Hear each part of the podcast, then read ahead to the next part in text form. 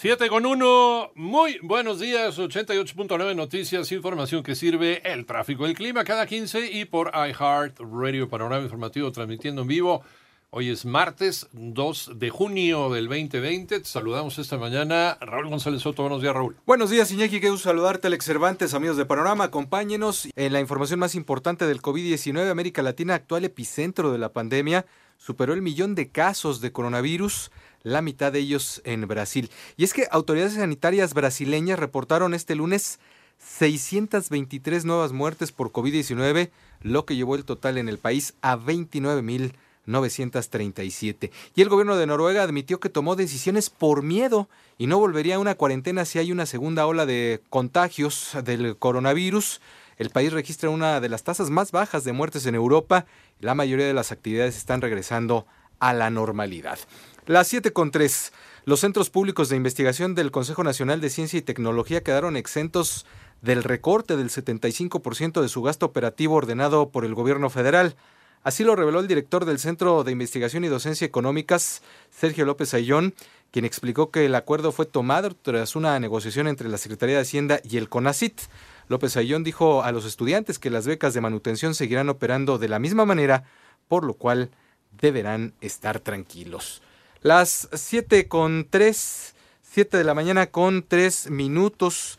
Nos vamos a Guanajuato porque ahí no se detienen los hechos de violencia. ¿Qué pasó, Gaby Montejano? Muy buenos días.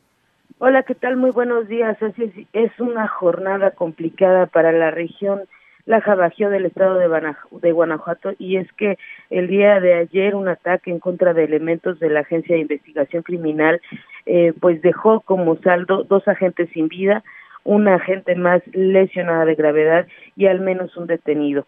Desde las azoteas con armas largas y chalecos antibalas se estableció un aparatoso operativo realizado por varias calles del barrio de San Juan en Celaya, en donde ocurrió este ataque y alrededor de las cinco de la tarde del lunes.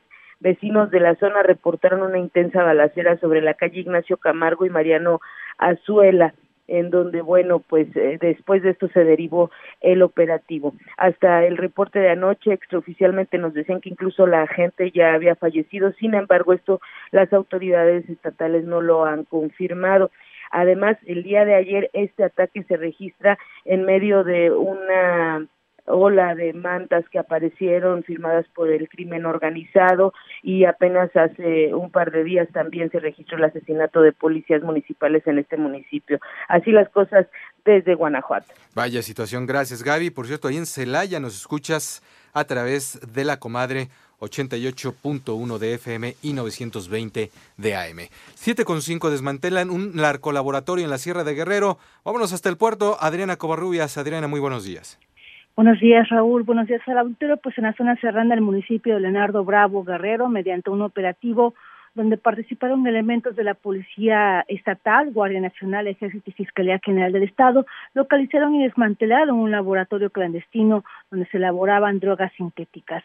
La Secretaría de Seguridad Pública de Guerrero informó que los cuerpos de seguridad hicieron un recorrido de vigilancia en las comunidades de Iyotla y Tepozonalco, ambas pertenecientes al municipio de Leonardo Bravo, para verificar las denuncias hechas a través del Servicio de Emergencia 911 de que se había registrado enfrentamientos en la zona serrana entre hombres armados. Durante el operativo se detuvieron a tres personas se decomisaron armas de fuego de diversos calibres, municiones, enervantes, precursores químicos, vehículos con reporte de robo y las fuerzas de seguridad localizaron en esas dos comunidades 12 viviendas incendiadas y cinco vehículos abandonados, cuatro de ellos con reporte de robo. Es el panorama que tenemos. Muchísimas gracias, Adriana Covarrubias, allá en el puerto de Acapulco. Siete con seis, porque ya nos conoces desde hace mucho, mucho tiempo. Te hemos acompañado, brindado información que sirve. En 889 Noticias queremos que te mantengas actualizado en todo momento. En donde te encuentres, trabajando, en casa, en tu trayecto hacia cualquier destino, realizando la actividad que sea, tenemos el compromiso de mantenerte al tanto de lo que ocurre todos los días de una forma veraz y oportuna.